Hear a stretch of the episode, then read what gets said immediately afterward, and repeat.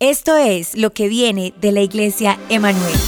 Porque tu nivel de afinar, de nutrir, de fortalecer, de presentar pensamientos correctos, está diezmado, está impactado por consecuencia de que lo nutre, por consecuencia de que lo afecta. Mis pensamientos es la dinámica de a qué me expongo. Si voy a hacer un buen trabajo como pastor, necesito hablarte estas verdades. Yo voy por tu encuentro,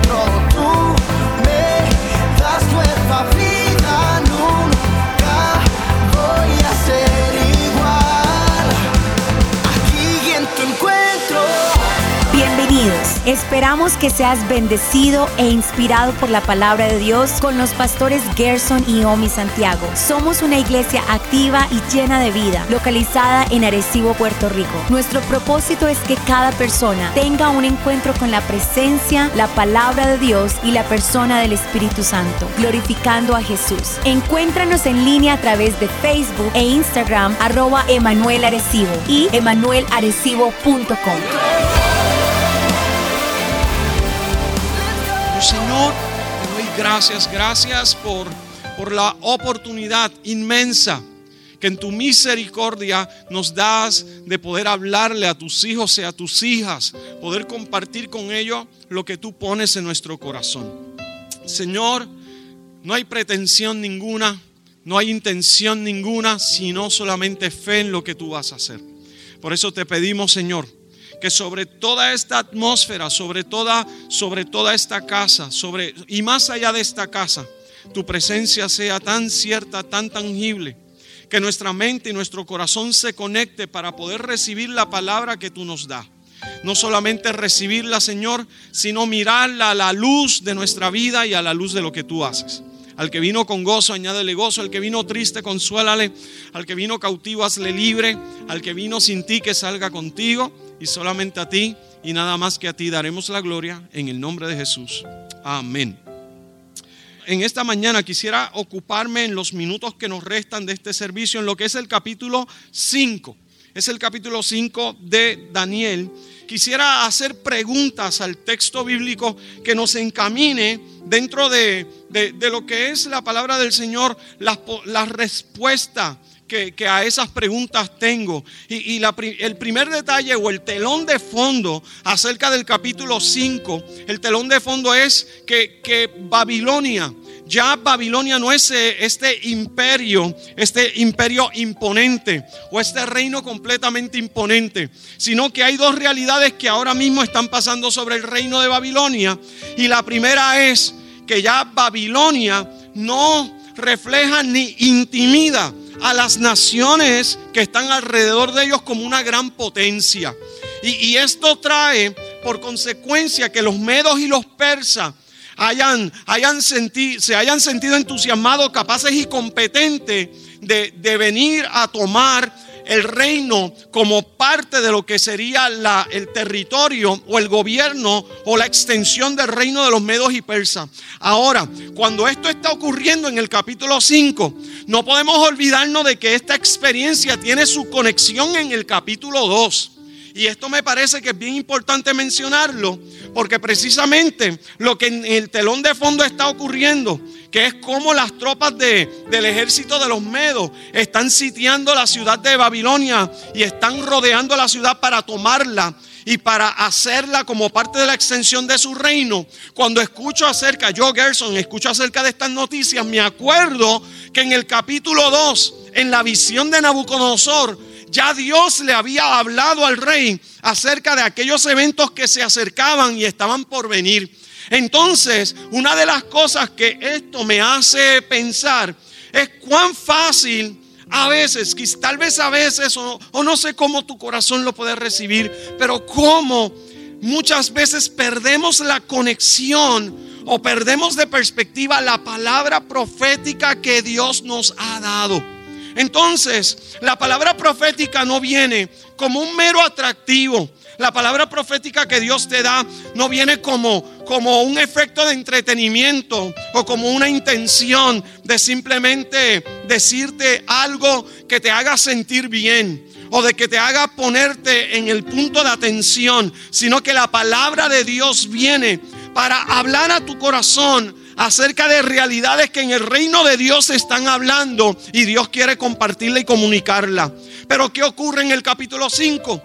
Parece que el nivel de ignorancia o el nivel de imprudencia o el nivel de inmadurez o el nivel de, de desconexión es tal que quienes ahora están frente al reino se olvidaron de lo que una vez Dios había dicho. Y yo quisiera que, que por favor al que está a tu lado le puedas decir, nunca olvides. Nunca olvides lo que Dios dijo. La verdad del caso es que dentro del contexto, y hago una nota al calce, en el contexto de sanidad interior, en el contexto de hablar acerca de ministrar a nuestras emociones, sabemos que el ser humano no olvida que no hay tal concepto como, como que el que perdona olvida porque uno no tiene un switch donde borran memorias, pero sí es cierto que estas memorias le estás quitando el efecto o el impacto de repercusiones negativas. Ahora, hay un problema cuando la gente se olvida. ¿Verdad que es un problema cuando la gente se olvida? Nos olvidamos. ¿Cuántos pierden más de cinco minutos buscando las llaves del carro? Por favor, alguien diga amén. Porque se me olvida dónde las dejé.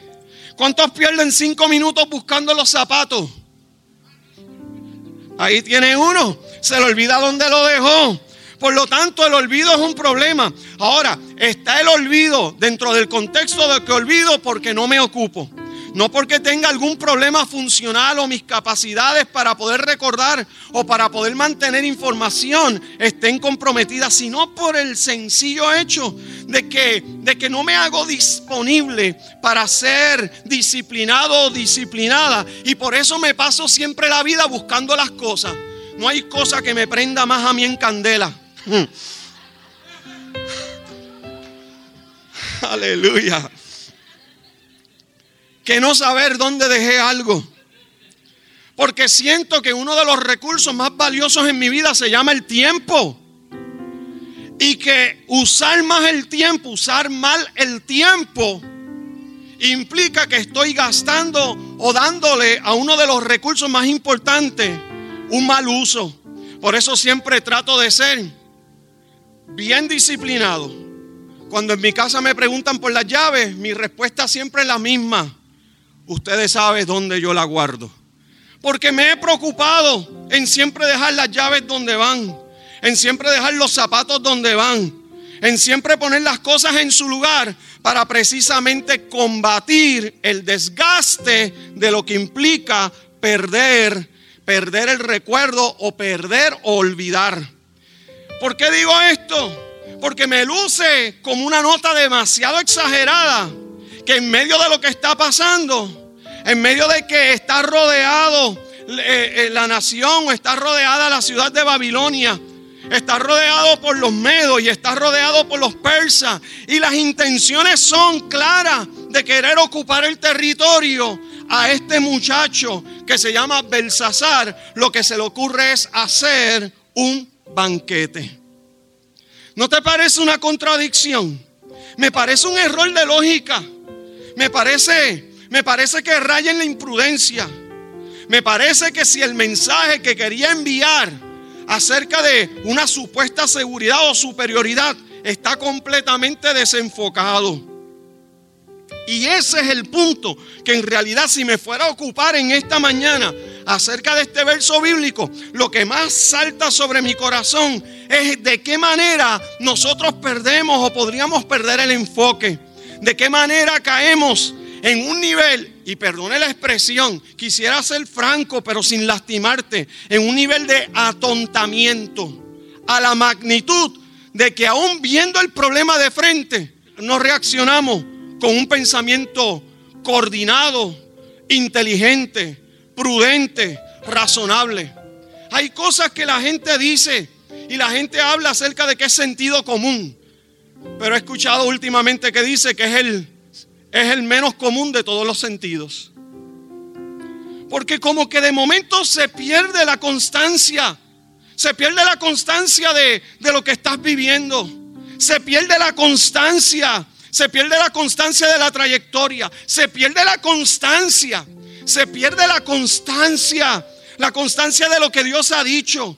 Y usualmente siempre cuando veo ciclos repetitivos en la vida, ya sea en mi vida o en la vida de los hermanos que a veces como libro abierto compartimos las experiencias y hablamos acerca de los ciclos, de los ciclos repetitivos de la vida. Y me doy cuenta que muchas veces estos ciclos repetitivos de la vida no es otra cosa que hemos perdido la capacidad de ver, entender, enfocar o actuar de forma coherente, lógica, intencional acerca de cosas que son importantes. Y pregunto otra vez, tal vez te molesto con la pregunta porque a lo mejor hoy amanecí majadero, pero te pregunto con una vez con interés, interés genuino y sincero, interés genuino de, de tal vez transmitirte un mensaje.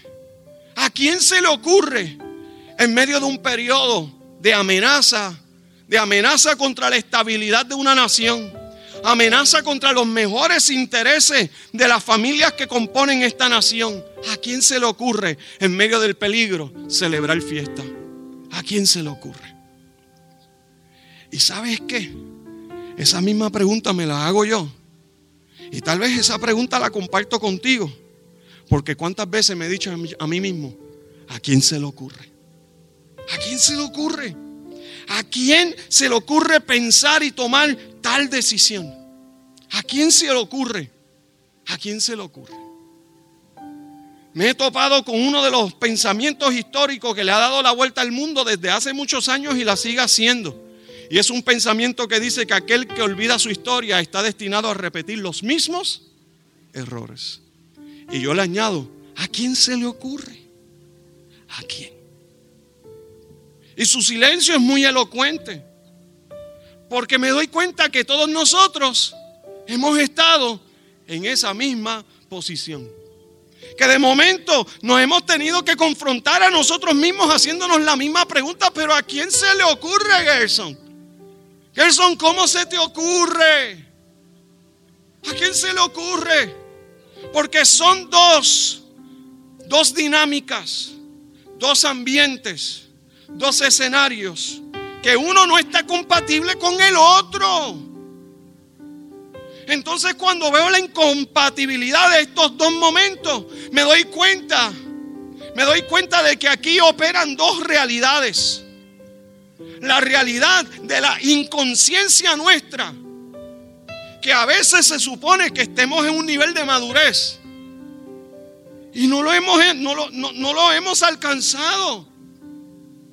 Y no hay cosa que sea más peligrosa que alguien con poder, pero con corazón inmaduro.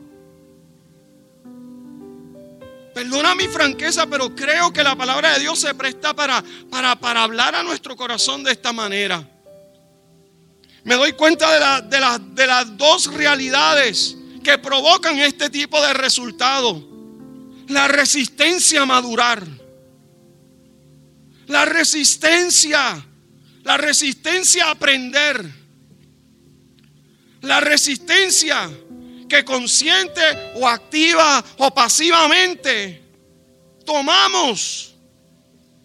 Y no nos damos cuenta de que estamos siendo rodeados por un destino o por una ruta que no nos conviene, pero no tenemos la capacidad de verla. Y yo me pregunto, ¿En qué momento de la vida este muchacho no entendió? No consideró.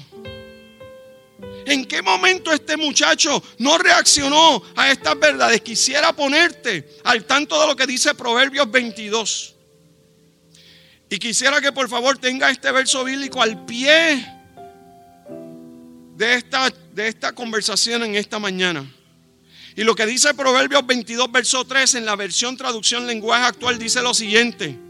El que es inteligente ve el peligro y lo evita. Estoy leyendo según lo dice la palabra del Señor. El que es inteligente ve el peligro y lo evita. El que es tonto sigue adelante y sufre las consecuencias.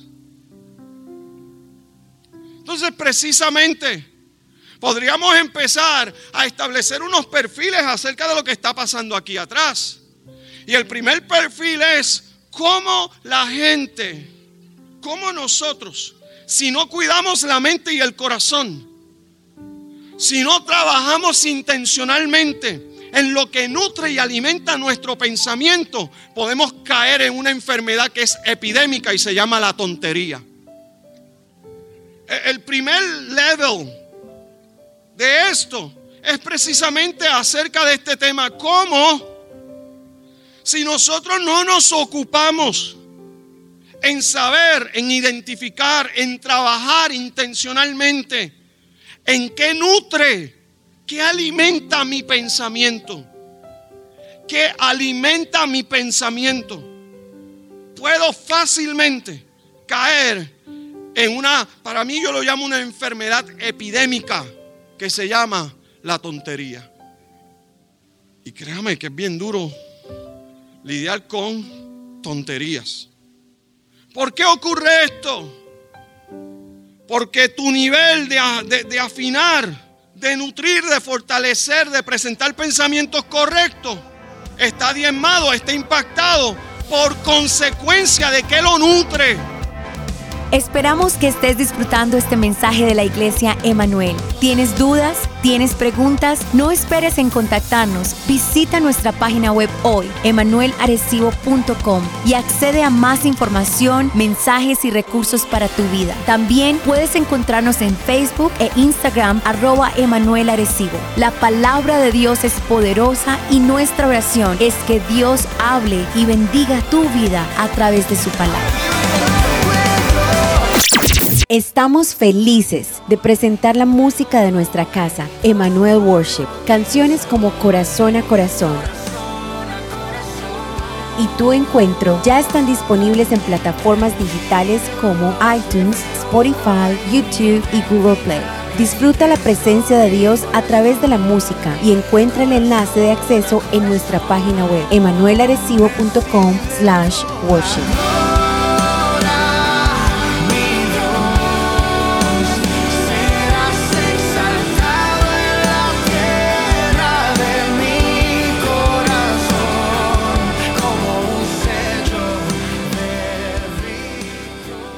Pensamiento es la consecuencia de lo que se ha marcado en mí, las impresiones hechas en mí de cómo era el contexto de la dinámica de mi casa, de mi familia, de mi relación con aquellos que yo considero figuras de autoridad. Por eso el pensamiento de nuestros niños o de nuestros muchachos, créeme, si es cierto de que hay una influencia social y mediática, pero la mejor manera de enfrentar esa influencia social y, medi- y mediática es sobre la base de cuál es la dinámica que tú y yo proyectamos dentro del contexto de nuestra casa. ¿Cuál es ese nivel de pensamiento? El nivel de pensamiento es la consecuencia de a qué me estoy exponiendo. Y mi primer nivel de exposición es lo que pasa en mi casa. Por eso no puedo corregir a mis hijos si yo soy mal criado, no le puedo decir por qué tú eres tan mal criado. Porque su nivel de pensamiento, de conducta y actitud estuvo influenciado por lo que fue mi modelaje.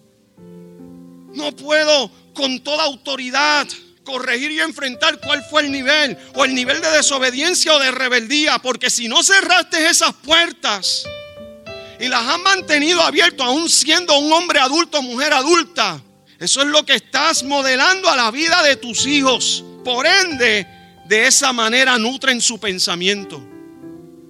Porque si me enfogona o me molesta o me incomoda la actitud que muchas veces nuestros chicos asumen, yo te voy a decir la verdad. Porque no hay casas ni familias que sean perfectas.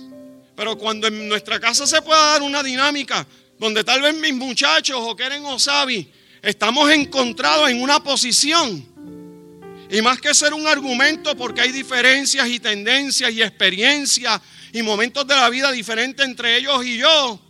La otra pregunta que me hago es ¿qué he modelado?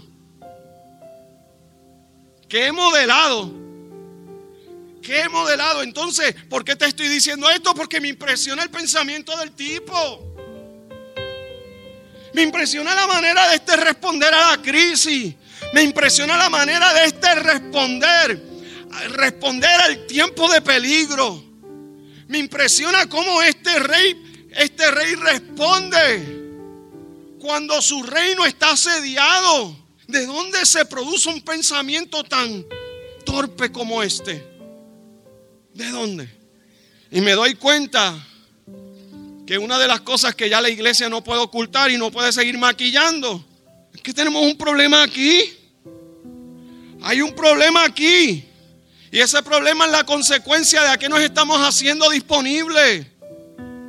Y si me estoy haciendo disponible a un tipo de ambiente, conversación, actitud, modelaje incorrecto, voy a tener la tendencia de construir pensamientos incorrectos.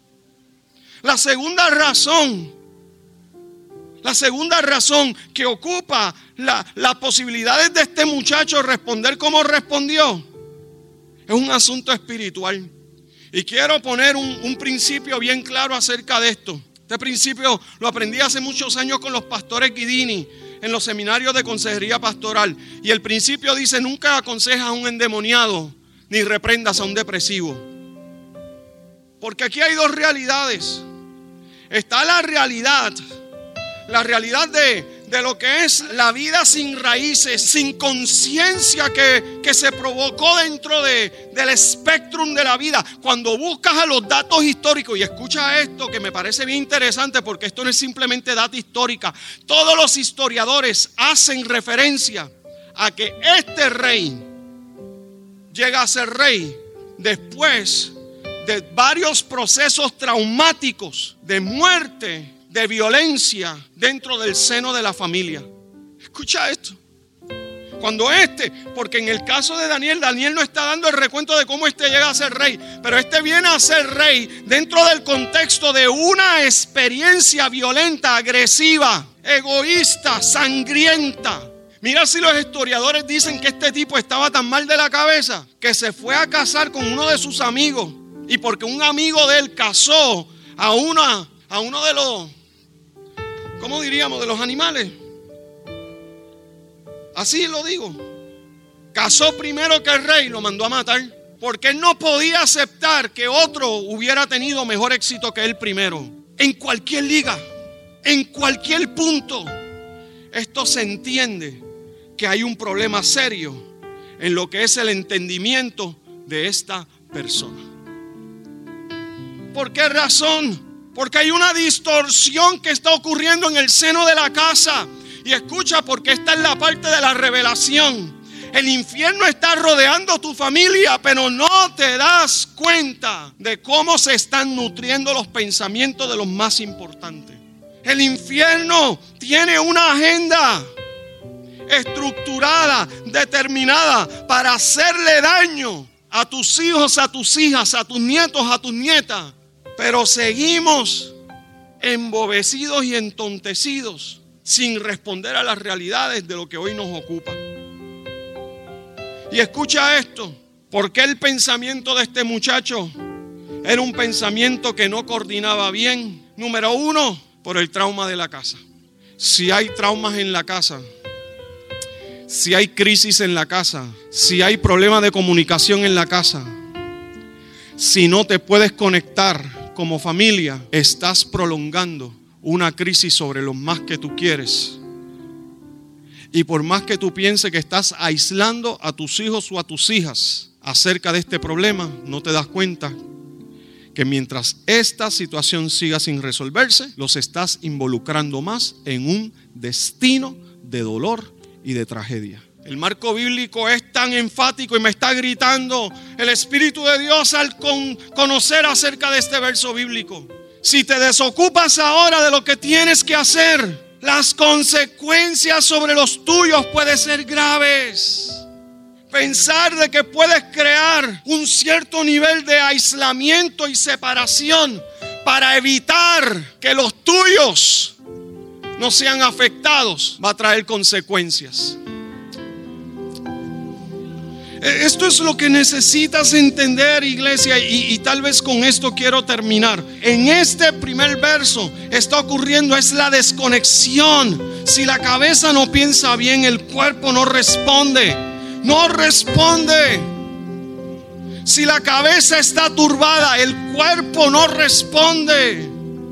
Si la cabeza no coordina bien, el cuerpo no coordina bien. Entonces cuando encuentras el verso bíblico que dice que en medio, en medio de la crisis o en medio del momento más más trascendental en esta historia. Esta cabeza no piensa, esta cabeza no coordina, esta cabeza no toma decisiones inteligentes. Nos lleva y nos provoca hacer las dos preguntas. ¿Qué afectó la realidad de este hombre? El primer detalle son los traumas de familia.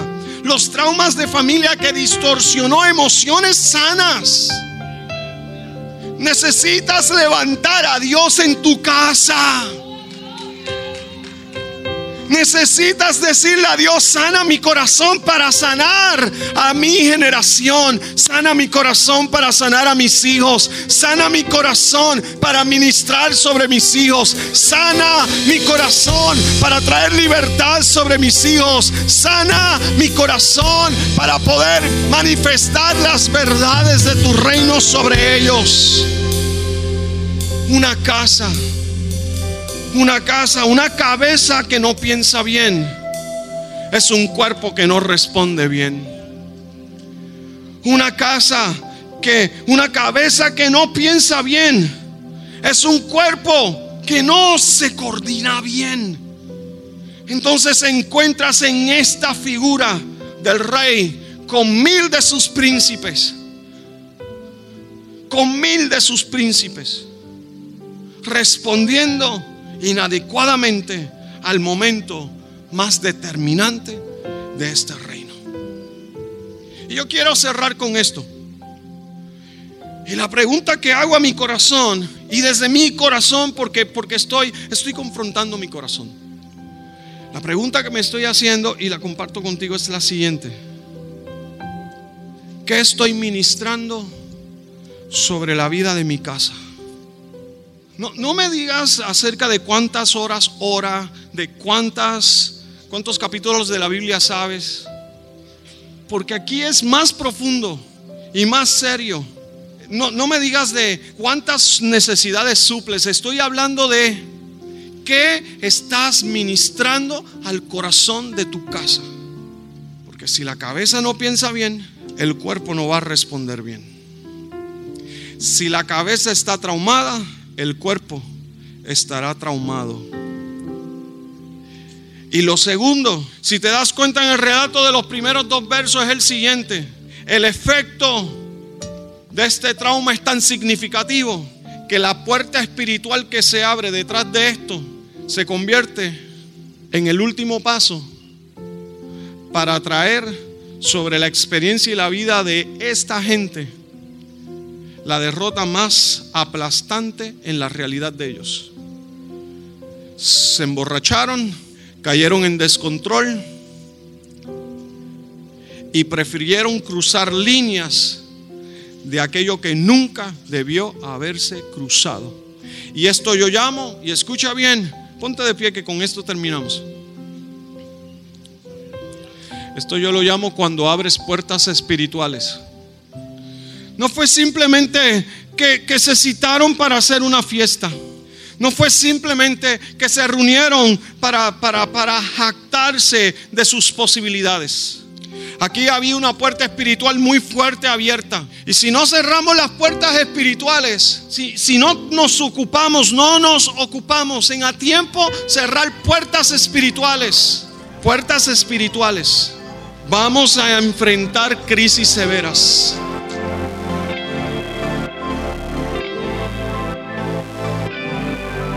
Gracias por escuchar este mensaje de la iglesia Emanuel.